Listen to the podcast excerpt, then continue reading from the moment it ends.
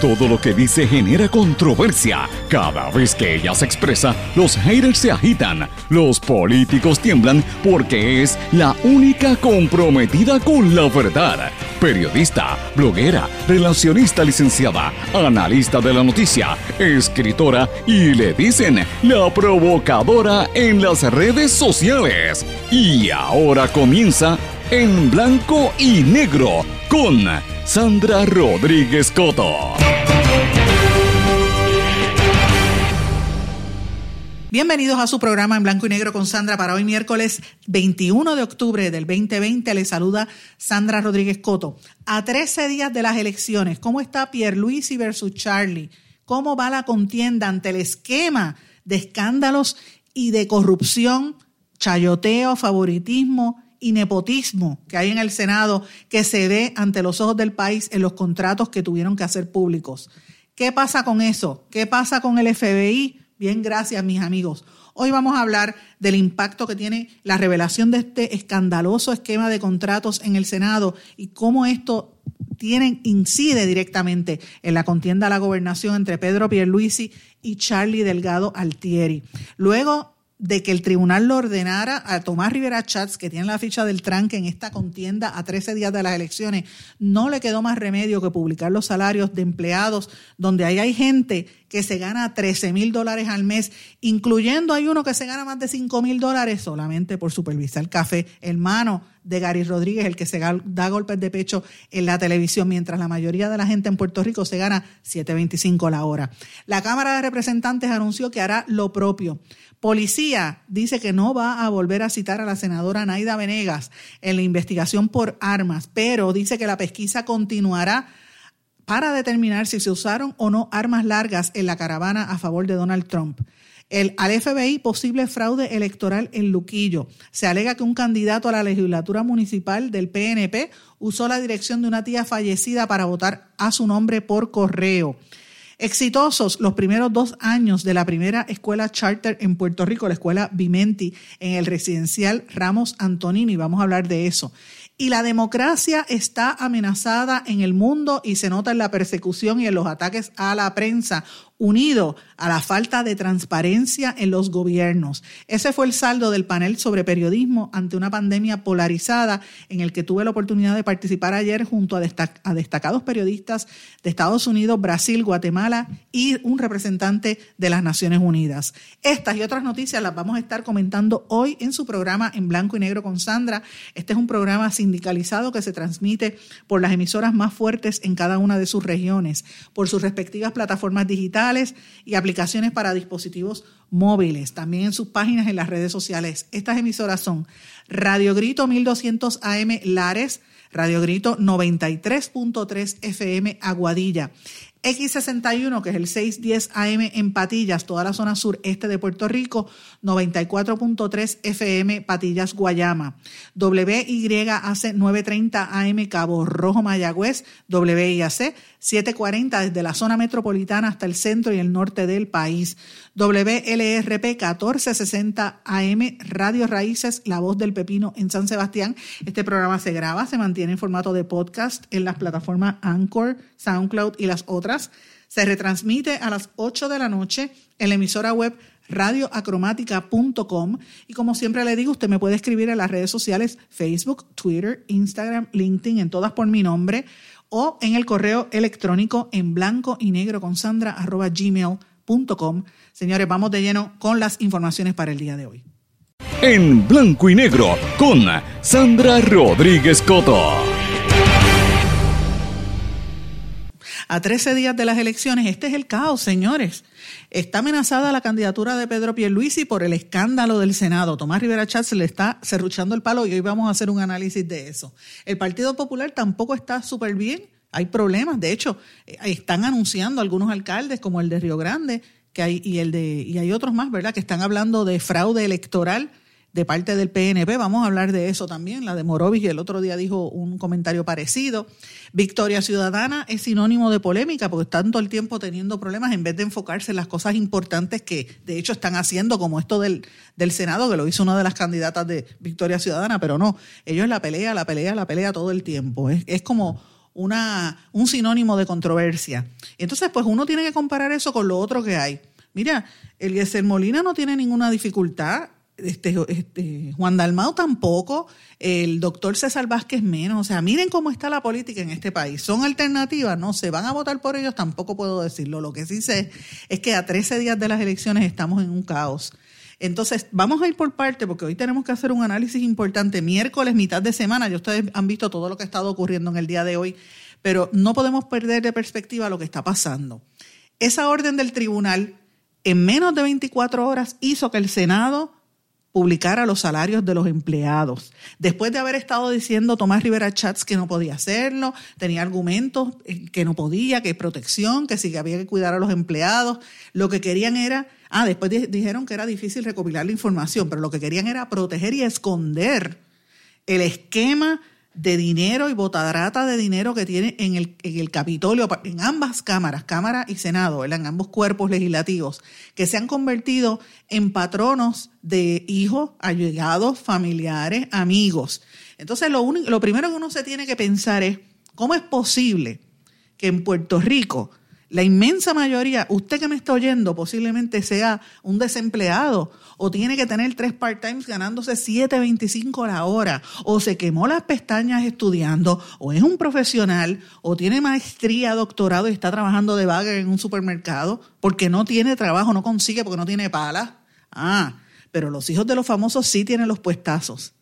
Para el pueblo la reforma laboral, el despojo de los derechos y beneficios de los trabajadores Claro, se le niega elevar el salario mínimo, para el pueblo el desdén, para el pueblo el desprecio, para el pueblo la traición, en no legislar para proteger las pensiones de los empleados, para el pueblo más condiciones onerosas y austeridad, para el pueblo más tarifas, impuestos, contribuciones, para, para ellos nada de eso, para ellos gratificaciones, privilegios, lujo, vida de rey a costa del pobre y de la miseria del pueblo, porque de eso es que se trata, señores. Mientras unos se están chavando con J, el resto se está dando buena vida. Mire, yo tengo unos vecinos que eran, que yo los veía metidos en la política y yo, decía, contra, con la ñ. Usted sabe lo que quiero decir, qué carrazo, y uno aquí fastidiado trabajando y, y de sol a sol y amaneciéndose y acostándose, duerme tres horas para poder trabajar y conseguir tres pesos o dos pesos y esta gente ganándose estos billetes. ¿Pero qué es eso? Esa es la gran obra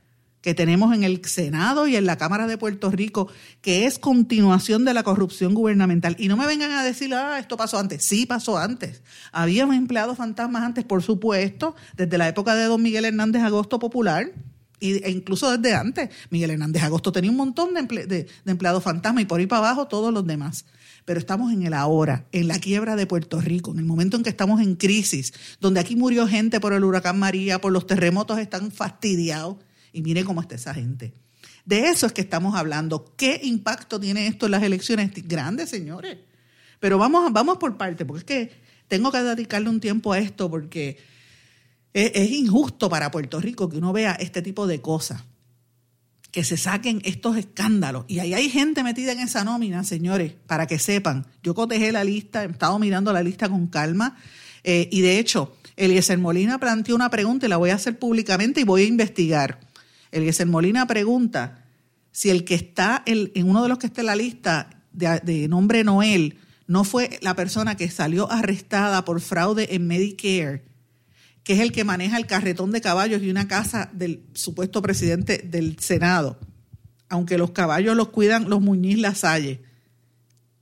¿Qué pasa con toda esa gente del pueblo de Quebradillas que tienen relaciones con el presidente del Senado? Esto lo está planteando públicamente el candidato a la gobernación, Eliezer Molina. Voy a investigar, lo estoy diciendo públicamente porque es importante. También tengo que decir públicamente que en el Senado aparece en la lista de empleados Michelle Romero del Río esa niña, esa muchacha es la nieta de don Carlos Romero Barceló, gana más de 4 mil dólares. Esa muchacha no tiene ni estudios universitarios. Había tenido trabajo en el Departamento de Recursos eh, Naturales y es novia de Jerome, el que mencionaron en los escándalos de la Superintendencia del Capitolio. O sea, esto se ha convertido en una agencia de buenos empleos. Esto es lo que hay que buscar, señores. Para que vamos a ir por parte. Y tengo que decir, como dije, eh, me parece que lo mencioné en los titulares, esto es un triunfo de la licenciada Eva Prados del movimiento Victoria Ciudadana, candidata por el precinto 3, pero más allá de ser candidata, Eva Prado lleva años haciendo este tipo de, denuncias y ha estado en pie de lucha en contra de, la, de las imposiciones de la Junta de Control Fiscal, entre otras cosas. Hoy le sacaron a Eva Prado un montón de contratos que ya tuvo en los últimos ocho años como abogada.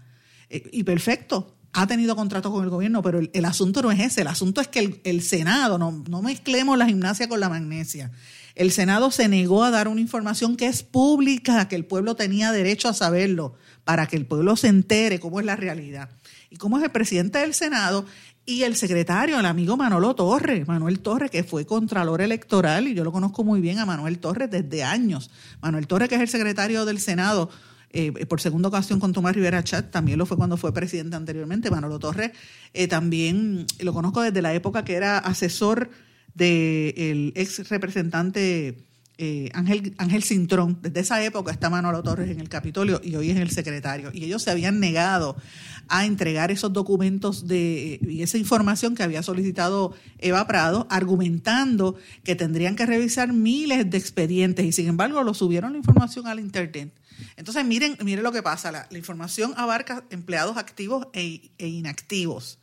Y una revisión rápida arroja que no incluye los empleados del Senado que hasta hace unas semanas estaban allí y que luego recibieron nombramientos durante la sesión extraordinaria. Se supone que la lista cubra al menos 550 empleados, pero al, momento de, lo que está saliendo hasta ahora, el Senado no había notificado formalmente al, al tribunal la publicación, así que el caso sigue abierto. ¿Qué sale y qué no sale en las listas? Esto es lo importante, señores. Las listas que presenta el Senado no es la representación completa de los, de los empleados que tiene, porque no incluye a los contratistas, que ahí es donde está el dinero largo, tampoco tiene el salario de todas las personas que están en la Cámara Alta, porque en los casos en, los que están en destaque, los empleados de destaque, el Senado no dijo cuánto le pagan a esos empleados, si viene del Departamento de Educación o de Recursos Naturales y cuánto se están ganando acá, no lo dijo. Ahora, entre presidencia y la oficina como senador de Tomás Rivera Chats tiene nueve ayudantes, incluyendo a María Dolores Lolin Santiago, que es la comisionada electoral del PNP y que siempre ha estado de la mano de Tomás Rivera Chats en toda su carrera política. Ella se gana 8.500 dólares al mes. También tiene a Raymond Rivera, que es un empleado de la Autoridad de Energía Eléctrica, que está en el Senado por un acuerdo interagencial y que pasó de ser ayudante personal del ex gobernador Pedro Rosselló, eh, a la persona que ayudó a la gobernadora Wanda Vázquez a organizar actividades de recaudación de fondos en su campaña. O sea, este Raymond Rivera lo que hacía era fundraisers para la gobernadora. Y además de esos ocho ayudantes, de estos nueve ayudantes, el presidente del Senado tiene cuatro secretarias, tres recepcionistas, un chofer. Miren, miren esto, miren esto. Y usted dirá, presidente de un cuerpo. Claro, pero ¿usted cree que eso es lo que merece Puerto Rico? Compare ese trabajo con el presidente del, del Senado en los Estados Unidos, un país no sé cuántas veces más grande que Puerto Rico, imagínate.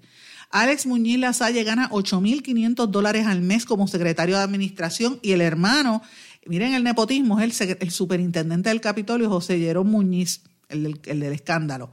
Dos nietos del exalcalde de Guaynabo, Héctor O'Neill, que todavía están enfrentando cargos criminales por hechos cometidos en su incumbencia, están en la nómina en el Senado. Kenneth O'Neill Ramos gana 5.500 mensuales como subsargento de armas y Adrián O'Neill Ramos gana 2.000 dólares como UIER.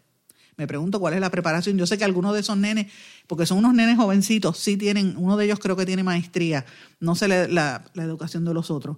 Juan Rodríguez Miranda, hijo del exalcalde Buzo Rodríguez hermano de Gary Rodríguez, que es cabildero, el que se hace pasar por la vieja changa, el personaje de, Twitter que, está para insultar, ese hermano de, de Buzo se gana 5 mil mensuales como supervisor del Salón Café. Mira qué clase de pantalones. El hermano de, de Gary Rodríguez, para que usted vea que ahora es supuestamente comentarista televisivo en el Salón Café la segunda persona que más se gana, se gana 4.800 dólares y está ahí desde el 1997. Pero este puesto de, del, supervisor del Salón Café, para el hijo de Buzo, yo me pregunto, ¿qué preparación tiene para supervisar café? La gente, ¿cuántos cafés tienen los legisladores en su escritorio? Para eso se gana 5.000 dólares. Dígame si esto no es corrupción. Dígame si esto no llora ante los ojos de Dios. Irma Garriga, la, esposa del exalcalde de San Juan, Jorge Santilli, gana 6.500 dólares al mes como, como ayudante de la Secretaría de Asuntos Públicos, a pesar de que la jefa de su oficina se gana 5.600. Mariel Pagán Ramos, que era periodista y es la esposa de Quiquito Meléndez. Miren esto, o sea, esto es un esquema. La esposa de Santini, la esposa de Quiquito, y Mariel es un ser humano extraordinario, a mí me cae muy bien, y muy, muy seria pero miren cómo está ese esquema. En la misma oficina está el exalcalde de Loíza, Eddie Manso, que dejó el pueblo hecho un desastre, corrupto, con cuatro mil dólares. Está el exsecretario de Recreación y Deportes y ex candidato del PNP a la alcaldía de Dorado, Andrés Bolmán Méndez. Se gana 3.125. Yo me pregunto, Irma Garriga, que la conozco, es una persona muy, muy, muy buena gente, fue primera dama de San Juan, pero me pregunto, ¿qué preparación tiene para eh, de vengar ese salario de 6.500, Mariel pagan 6.000 y todos estos que acabo de mencionar. Alguno de ellos tiene eh, preparación en comunicación, están cumpliendo con la misma ley que, que pasó el Senado. Desi García Sanabria, esposo de la representante Mari Carmen Más, gana 4.000 como ayudante en la oficina de enlace comunitario, gana más que la directora. El salario más alto en las listas es el de Carmen Feliciano Márquez, directora ejecutiva del asunto, de la Oficina de Asuntos eh, Federales la embajada, como le dicen, de Rivera Chats en la capital federal. Y entonces sale la directora del periódico de, Noticel, la amiga Denise Pérez, que ahora está en televisión, que fue la oficial de prensa de Pierluisi, y todo el mundo lo sabe, ya lo dice públicamente. Cuando Pierluisi era comisionado residente, sale en defensa de Carmen Feliciano de que se gana 13.730 dólares.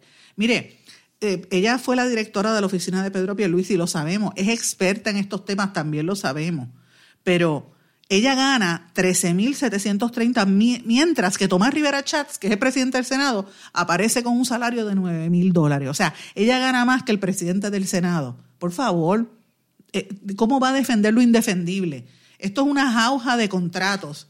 Lisandra Felicita Maldonado, que no aparece ni en la lista, ni en las nóminas, ni en el registro de contratos, a pesar de que su esposo, que es el presidente de la Cámara, Johnny Méndez, ha confirmado que trabaja en el Capitolio, dicen que se gana 7.500 pesos al mes. ¿Cuál es la preparación de ella? Hay parientes que trabajan en la misma oficina, como la hermana del senador popular José Luis Dalmau, Diana Dalmau, que es su ayudante administrativa y se gana 3 mil pesos desde el 2017.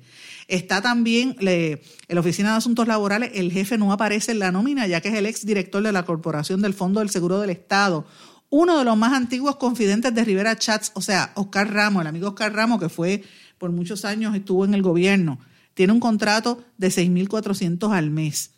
En la misma oficina trabaja su nieta, Bianca Medina, que se gana 2.500. Y la mamá de Georgie Navarro, Nitza Suárez, también tiene un salario de 2.500.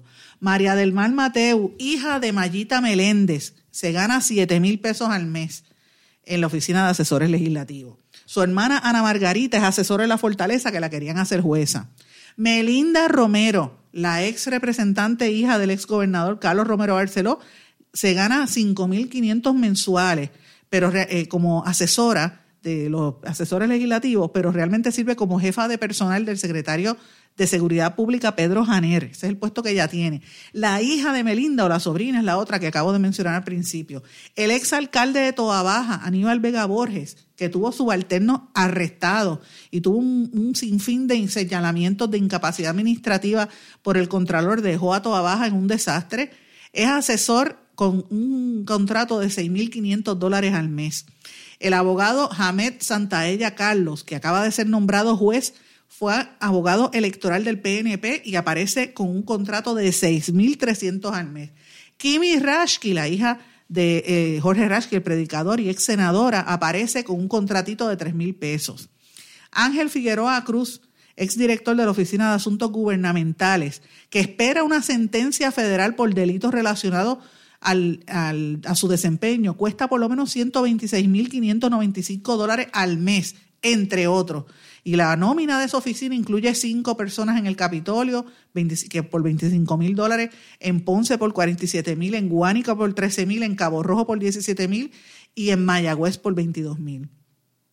La nómina también de la Oficina de, Asuntos Gubernamentales incluye Jaime Barlucea, hija a Jamie Barlucea, hija del alcalde de Adjuntas, a 2.500 pesos. Lilibeth Muñiz Cortés, hermana del senador Luis Daniel Muñiz, a 2.300 pesos. Alan González, exalcalde de Utuado, por 5.000 dólares. Antonio Soto Rivera, hijo de Chuchin, con 1.800. William Rosales, hijo del exalcalde de Camuy, por 3.200. Carmen Sosa Literas es una de las testigos en defensa en el caso criminal contra Héctor Martínez, se gana 3.000 dólares. Y el ex superintendente del Capitolio, Eliezer Velázquez Quiles, bajo cuya incumbencia se desarrolló un fraude con obras por 3 millones que conllevó acusaciones criminales y quien con sus 8.500 dólares al mes como ayudante es realmente empleado de la Oficina de Asuntos Gubernamentales, es el que más gana. O sea, yo le he dado ahí una lista para que usted tenga una idea de cómo se gana el dinero a esta gente. Yo me pregunto cuál es el mérito de esos empleados, cuánto dinero de verdad merecen, cuántos tienen preparación académica o lo que tienen es un cuarto año, mientras gente jóvenes se están graduando de las universidades que, después de haberse quemado las pestañas por tanto tiempo y lo que se ganan es 7.25 la hora. Señora, usted que me está escuchando ahora mismo en su casa o señor que esté retirado, sepa que sus pensiones se las van a recortar y van a subir la luz y van a subir el agua. Puerto Rico va a ser bien difícil vivir a menos que no vengan y pongan las 9, las 9.36 otra vez o hagan un invento. Pero lo que viene es austeridad y eso se debe a esta, este tipo de jauja que año tras año, gobierno tras gobierno nos han sumido en este lodazal que es el que estamos ahora mismo en Puerto Rico y los políticos tienen que rendir cuenta. Usted tiene oportunidad en las elecciones.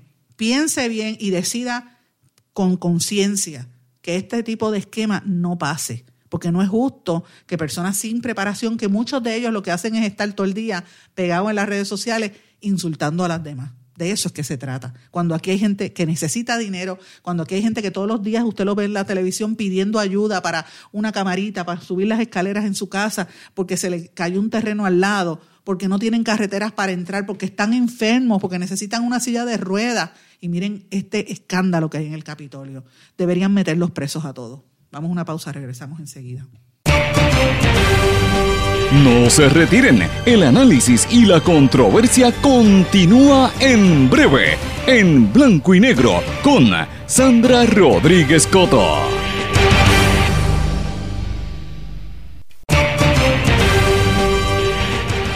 Ya regresamos con el programa de la verdad, en blanco y negro, con Sandra Rodríguez Coto.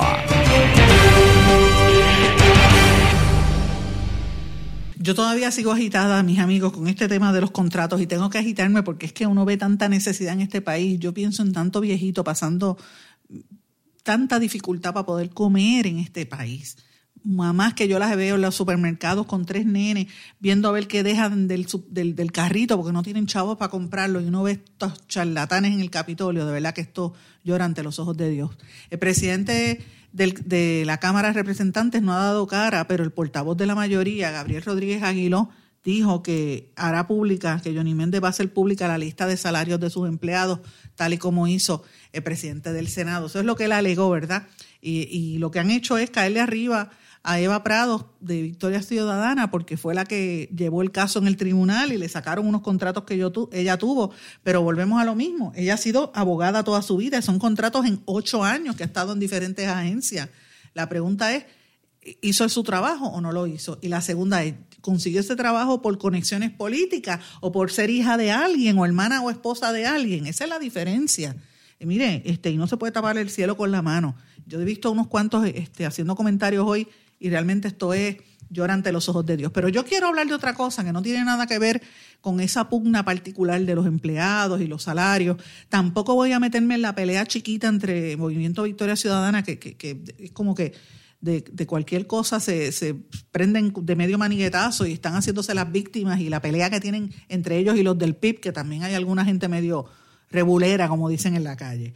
No voy a hablar de ellos, no voy a hablar de dignidad, no voy a hablar de Eliezer Molina por ahora porque ellos están peleando y yo no voy a caer en ese análisis, que es lo que está haciendo todo el mundo. El tema de esa pelea se va a disputar en 13 días y, si usted quiere escuchar eso, cambie la emisora, se lo digo desde ahora. Ahora, lo que sí es indiscutible es que hay un descontento con el bipartidismo, pero todavía ellos ejercen el control. Y vamos a hablar ahora del macro. Para mí hay unos temas importantes en estas elecciones, en lo que nos, lo que nos falta, ¿verdad? Del, del tema en las próximas semanas, entre los dos partidos que tienen y se disputan el poder. El oficialista Partido Nuevo Progresista, que así como le llaman en el mundo, el que tiene el poder, y el que debería ser opositor, pero yo le digo también oficialista, Partido Popular Democrático. ¿Por qué le digo oficialista? Porque no han hecho oposición. El Partido Popular ha estado callado estos cuatro años viendo cómo nos roban en la cara. Es la realidad. Con unas contadísimas excepciones, Tatito Hernández, mire, las cuento y me sobran los dedos. Tatito Hernández, este, Ángel Matos, eh, eh, eh, Ortiz, Jesús Manuel Ortiz, y paro de contar. Esos tres son los que los únicos que yo he visto que han hecho fiscalización dentro del Partido Popular, porque ni siquiera Rosana López, o sea, es esporádica, pero consistente en estos cuatro años, esos tres personas. Ángel Matos, Tatito Hernández y Jesús Manuel Ortiz. Ah, y yo sí, el presidente del Partido Popular, por supuesto, esos cuatro. Pero fíjense lo que le digo, me sobran dedos de la mano. ¿Dónde está el resto del Partido Popular? Así que no son opositores, son oficialistas también. Entonces después se quejan de lo que dicen que, viene, que hay un alegado fraude en, las papeletas en Morovis, en Luquillo, pero miren, es que son parte del esquema, ustedes han estado dormidos, ustedes permitieron esa reforma electoral, pues entonces ahora arreen, como dicen. Miren, hay gente que dice que Charlie Delgado Altieri, el candidato popular, está desinflado. Yo creo que eso es una falsedad. Para mí no lo han desinflado. Hay que ver lo que pasó con gente como Eduardo Batia, como Carmen Yulín, que era la alcaldesa, que era vociferante, quedó tercera, la borraron de la política. Así que no siento que Charlie Delgado no tenga poder, no es eso. Después de todo, él es un cacique municipal. Además, fue vicepresidente del Partido Popular, pero no viene de las estructuras tradicionales. Tampoco es una cara nueva, porque lleva un montón de años en la política eh, y en, en, Isabela y en la zona lo conocía, además que había sido vicepresidente del Partido Popular. Pero, ¿qué es lo importante que tenemos que reconocer? que Pedro Pierluisi tiene poder en la zona metropolitana. De hecho, tiene el control en la zona metropolitana que lo respalda, pero el resto de la isla está con Charlie Delgado. La mayoría de los alcaldes en Puerto Rico son populares y van a revalidar. Si no ganan, van a hacer elecciones cerradas. Y eso demuestra que Charlie tiene apoyo. El problema que tiene Charlie en la isla eh, el, problema que tiene eh, Charlie en la zona metropolitana es lo mismo que tiene Pierluisi en la, en la isla, o sea, al revés, están casi empate. Por eso es que ambos están callados, tienen callado a Charlie para evitar que cometa errores, eh, tienen callado a Pierluisi para que no dañe la campaña. Esa es la realidad, lo he dicho varias veces. Y es lo que me dicen internamente gente de ambos comités de campaña. En el caso del Partido Popular, yo he escuchado mucha gente que dice, ay, si no tiene San Juan, no ganas. Mire, eso es una falacia. Puerto Rico no es San Juan y yo llevo años diciendo eso, que de, hecho ahora me robaron la, la, frase en WKQ, los compañeros de allá, yo sé que eso fue Javier Cosme, porque él me ha oído mil veces, yo llevo más de 15 años diciendo que Puerto Rico es más, más que San Juan. Y hay mucha gente, mira, si, en, la zona metro vive un millón de personas, dos millones viven fuera. Y ese, ese es el sector que ha estado eh, eh coqueteando y haciendo campaña, Charlie Delgado. Eh, y no podemos olvidar que la estrategia del Partido Popular desde la época de Muñoz, las estrategias más exitosas fueron en los campos y de los campos a San Juan. Así fue que hizo Alejandro García Padilla y así que fue que hizo Berniel, que Berniel pudo haber sido gobernador si, si no hubiera pasado la división que muchos populares atribuyen a, a la derrota que tuvo Berniel por un 2%, porque la gente se fue con Lúgaro y con Sidre. Y esto podría mover a esta última etapa a los electores y volver a votar por el Partido Popular. Así es que el PNP lo sabe, que en eso se juega. Eh, eh, ellos creen que la gente, que el voto se va a dividir, y yo no estoy tan segura que el voto se vaya a dividir a última hora para que no se repita el mismo error que pasó con David Bernier que le dieron el partido, le dieron el poder al presidente de un partido que no se lo merecía, que era Ricardo Rosselló, que ganó por default porque se dividieron los votos. Eso fue la realidad.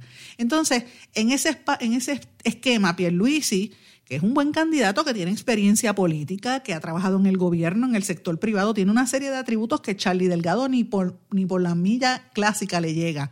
Ahora, Pierluisi arrastra un carimbo como si fuera un esclavo de que fue el abogado de la Junta de Control Fiscal y eso es inevitable explicarlo. ¿Por qué no quieren auditar la deuda? Porque, señores, eh, y, y, en ese esquema está también Pierluisi. No la quieren auditar porque si este escándalo se ha formado con lo que salió de en el Senado imagínense qué pasaría cuando se entere lo de la deuda.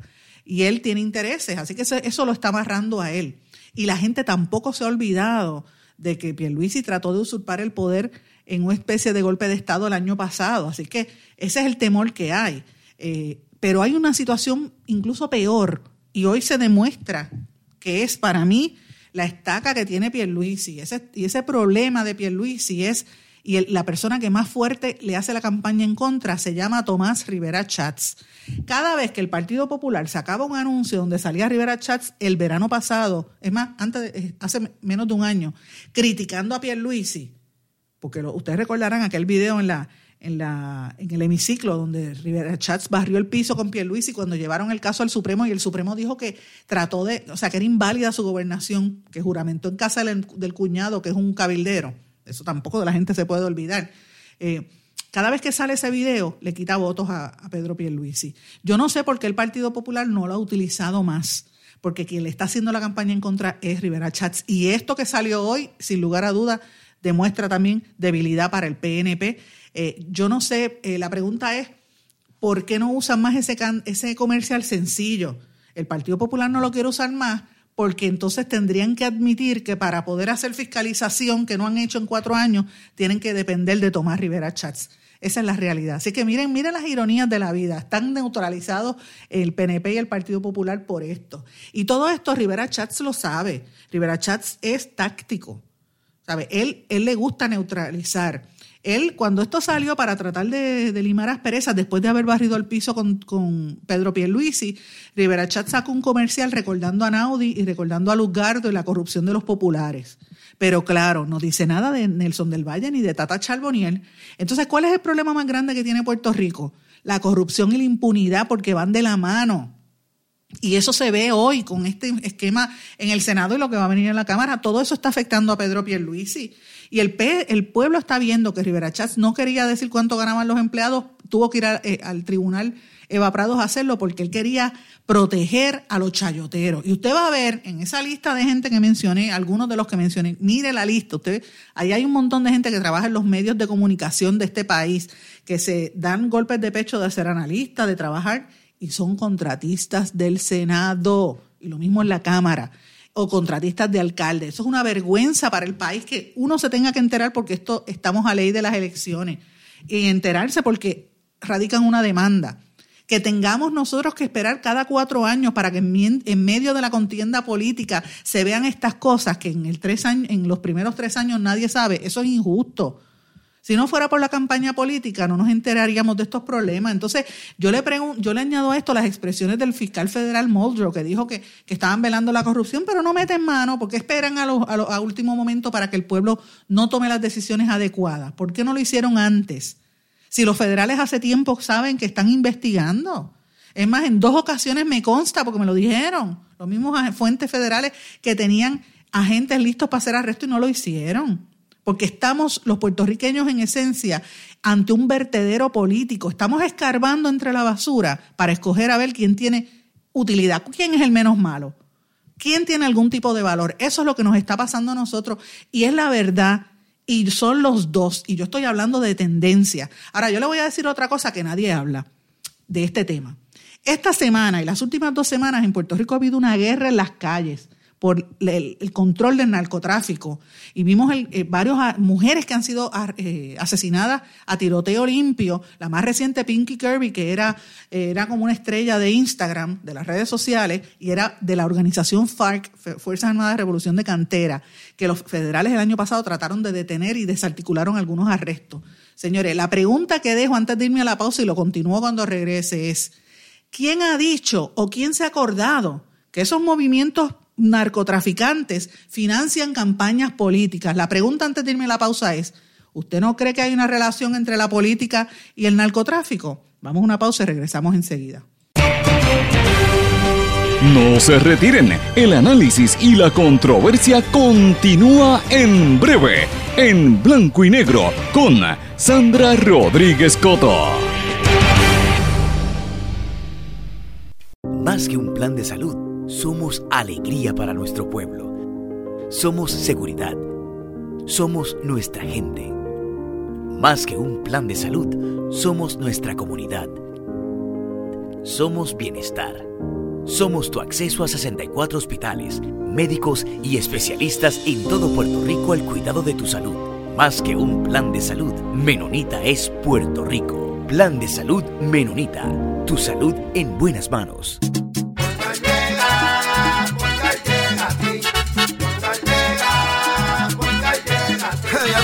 Eso es lo que te responden, pero ahora botaron la ola. Porque ya no importa en qué parte de la isla estés. Si tuviste un accidente, mi gente de Poingal le llega a tu casa o trabajo para que no te complique. Con servicio en todas partes de la isla y el mejor servicio al cliente. Por eso y mucho más, yo Piru lo digo, yo quiero Poingal. ¡Duro!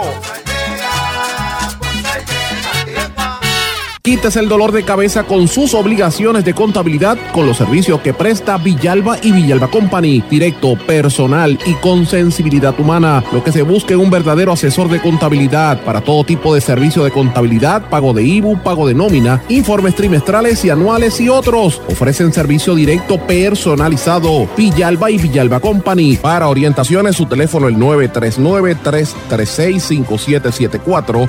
939-336-5774. 5774. Y ya regresamos con el programa de la verdad en blanco y negro con Sandra Rodríguez Coto. Regresamos a esta parte final de En Blanco y Negro con Sandra. Yo les dije, antes de irnos a la pausa, les hice esta pregunta, que si usted no sabía o si usted no pensaba que había una, un vínculo entre el narcotráfico y la política. Y señores, reitero, en las últimas dos semanas hemos visto un alza en la criminalidad, la policía callada, no, no daba cara, han tenido que salir forzosamente a decir dos o tres sandeces, mientras aquí se están acribillando en el bajo mundo la gente. Eh, y algunos estudiosos dicen que es regresando a la normalidad. Lo, cierto es que hay un montón de mujeres que han asesinado acribilladas en, procesos criminales, no es, no es solamente Pinky Kirby, han habido otras. Lo importante es que yo planteo, no hay una guerra en la calle por el control de los puntos. Entonces la pregunta es, ¿quién ha dicho o quién se ha acordado que estos movimientos de narcotraficantes financian campañas políticas? Porque en América Latina y en el mundo esto es bien común, se ve en todas partes, pero aquí nadie quiere tocar ese, ese tema ni con una vara larga, todo el mundo tiene miedo aunque todo el mundo sabe que parte de ese dinero sucio de la droga y del crimen y del narcotráfico va a campañas políticas. No podemos decir las cosas directamente porque yo no tengo evidencia en mi mano que me diga, mira, este narco le pagó a fulano. Yo no lo sé. Eso yo no lo, no lo sé. Pero sí podemos recordar ciertos vínculos dudosos que ha habido a través de la historia. Héctor Martínez con Coquito, que fue asesinado. Las visitas de Héctor Martínez que hizo a las cárceles para concederle privilegios a los confinados y ganarse sus indulgencias. Tampoco podemos olvidar la reforma que se hizo a nivel judicial que afecta a las víctimas del crimen. Una persona que fue hallado dos veces culpable por dos jurados distintos, pero que sale por un tecnicismo y ahora es senador por default y dirige la comisión de nombramiento. Estamos hablando de eso. Yo no estoy alegando que es narco. Fíjese lo que estoy diciendo, es los vínculos que hay. Y uno tiene que levantar sospechas y cuestionarse eso. Pero no vaya muy lejos, vaya al Partido Popular. Mire cómo operaba Luzgardo, cómo operaba Anaudi en esa mansión que tenía ¿Y quiénes iban a esas fiestas? ¿Quiénes se beneficiaban de ese dinero, de esas aguas de los populares en el, en el pasado, que todavía no... Lleva cuatro años a Naudi en la calle, no lo han arrestado, todavía está hablando. ¿Qué pasa con los federales? ¿O es que está moviendo mucho dinero? Y no podemos olvidar que ahora mismo tenemos un candidato a comisionado residente por el Partido Popular, Aníbal Acevedo Vilá, que fue acusado y salió no culpable a nivel federal por traquetear con las campañas políticas. Y lo mismo tenemos, yo no digo que es narco, oigan lo que estoy diciendo, estoy hablando con claridad, no estoy diciendo eso, estoy diciendo que traqueteó y fue hallado no culpable, por eso no fue preso. Y hubo persecución en contra de él, sí lo sé, mientras era gobernador. Ahora, tenemos ahora en este momento una legisladora que se daba golpes de pecho de ser la más cristiana y que fue arrestada por traqueteos y por extorsionar empleados que le dieran chavos de su salario. Y me refiero a Tata Charboniel y, comenzamos el programa hablando de la lista de los empleados del Senado. De eso es que estamos hablando, de las componendas. ¿Cuántos de esos están vinculados al bajo mundo? Mire, yo no sé, yo no tengo esa evidencia en mi mano, pero la presunción de lo que veo en el mundo me tiene que hacer pensar que algo está sucediendo en cuando usted ve que se están matando en la calle, pues algo tiene que estar pasando ahí. Entonces, ¿por qué nadie quiere hablar de este tema? ¿Por qué ningún analista político se atreve a decirlo? ¿Por qué? ¿Por qué tiene miedo de decir la realidad que está viviendo la gente en la calle, que los ciudadanos de a pie como nosotros que estamos aquí escuchándonos, que yo estoy hablando, los técnicos de las emisoras y usted que me está escuchando, nos tenemos que exponer en la calle cuando salimos a que nos peguen un tiro? Porque de eso que estamos hablando, no lo dicen y cuando llegan al poder tampoco lo dicen, tampoco lo quieren investigar. Y se sabe que hay hay nexos. Claro, no lo investigan porque esto toma tiempo, pero miren lo que está pasando ahora mismo en Estados Unidos y en México, señores. Yo no me estoy inventando esto. Arrestaron al que fue militar, el ministro de la Defensa bajo el sexenio de Andrés Peña Nieto. Lo arrestaron los federales de la DEA en los Estados Unidos. Y esa investigación duró 10 años. ¿Y qué fue lo que dijo en una entrevista que dio Andrés Manuel López Obrador, el actual presidente? Pues mira, él dijo que la DEA le había informado que cuando Peña Nieto, su predecesor, estaba en el poder y era presidente, le había pedido a Barack Obama que aguantara un poco las investigaciones que tenía de narcotráfico. ¿Y sabe qué? Obama lo aguantó. Obama, por otros intereses, dijo, no voy a investigar y aguantaron las investigaciones. Pero Obama ya no está y el que está es Trump, que tiene otros intereses. Y Trump dijo, métale mano, no quiero saber de los mexicanos. Y arrestaron al que era ministro de Defensa por narcotráfico y no lo quieren soltar. Entonces yo me pregunto, ¿cómo no nos miramos en ese espejo si las mismas autoridades federales llevan más de 15, 16 o 17 años diciendo que de toda la droga que entra a la nación americana, el 30% pasa por Puerto Rico, Vieques y las Vírgenes y parte de la República Dominicana? O sea, el 30%, el otro 70% entra por México. ¿verdad? Pero el 30% pasa por aquí y usted me va a decir que esto no es un país que tiene el narcotráfico metido en todas las instituciones. De eso es que estamos hablando. ¿Por qué nadie mete mano y dice eso? Pero no vayamos tan lejos, señores. Miren, yo llevo días hablando de lo que pasó en Bolivia, donde el 87% de los bolivianos salieron a votar hace dos días y le dieron la victoria al Partido Socialista, Movimiento Socialista, eh, que es el de Evo Morales y le votaron en contra a los golpistas que hace un año en las mismas urnas decían que tenían el respaldo del pueblo. Más del 57% de esos que, que, votaron por los golpistas votaron a favor del, partido de Evo Morales. Eh, por eso nosotros tenemos que mirar lo que pasa más allá de nuestras fronteras, porque lo que trato de hacer aquí en Puerto Rico, el PNP, lo que ellos trataron de hacer con la reforma electoral, a cuatro meses de las elecciones fue la misma estrategia que hicieron los golpistas en, en Bolivia de, cambiar el sistema político y decía que ellos tenían el control y el poder. Y mira lo que está pasando. Tenemos el poder en nuestras manos para por lo menos cambiar esto en, en una semana o trancar el bolo, como dicen, porque es la realidad. Y no me vas a decir que no es la misma tendencia. Es lo mismo, señores. Y de eso es que estamos hablando. ¿Qué vamos a hacer nosotros? Mira, este, yo creo que lo que está viviendo Puerto Rico y la gente no lo quiere admitir es que aquí hay un montón de personas que pueden tomar las decisiones políticas y detener el rumbo de lo que está sucediendo. Yo, no, yo, le, yo le digo, piense bien, hay gente buena en todos los partidos, pero piense si vale la pena seguir dándole el espacio a la gente que está haciendo estas barbaridades. Esa es la realidad, señores. Brevemente quiero darle otras noticias rapidito eh, antes de, de terminar el programa, ¿verdad? La policía no va a, volver a citar a la senadora Naida Venegas en la investigación por las armas después de, haber hecho el despliegue vergonzoso en la caravana de Trump. Eh, en el Partido Nuevo Progresista, un candidato a la legislatura municipal solicitó eh, el voto por correo y se alega que, utilizó una dirección falsa y el FBI eh, se está llevando ¿verdad? Ese, esa querella al FBI como un potencial fraude. Esto lo denunció Jesús Jerry Márquez, el, el, alcalde, ¿verdad? En compañía del senador José Aníbal, eh, Aníbal José Torres, que van a referir este esquema a la Comisión Estatal de Elecciones. Esto es un candidato de PNP que solicitó el voto por correo a nombre de su tía. Mira qué clase de pantalones. En Morris también ha habido unas alegaciones de, de, fraude y creo que es importante que miremos esa situación. Quiero aprovechar también para decir dos cositas antes de irme. Y, son dos cosas diferentes, noticias interesantes y buenas. Esta, y me da pena que no le dé el, tiempo hoy porque no, no, creo que tenga el tiempo suficiente, pero eh, voy a trabajarlo con, con calma mañana. Ustedes saben que hace dos años, cuando comenzamos este programa, nosotros fuimos a fiscalizar la primera escuela charter en Puerto Rico, que es la escuela Vimenti, en, en el residencial Ernesto Ramos Antonini, en San Juan.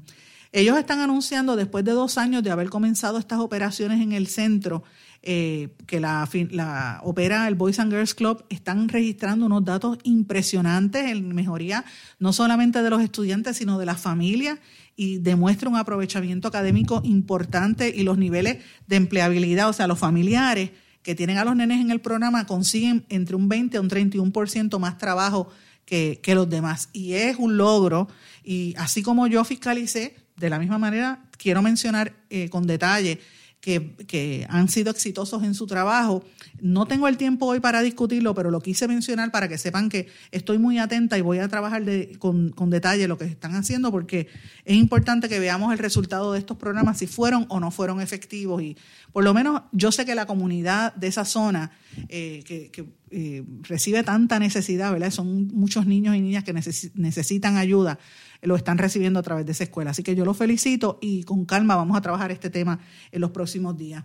Y brevemente les quería mencionar también eh, que estuve en el día de ayer en un foro interesantísimo, muy, me siento bien honrada de haber estado en ese foro sobre la pandemia y la era del periodismo polarizado, porque así es que se, se, llama. El foro todavía estaba disponible ayer en las redes sociales, lo van a conectar más adelante.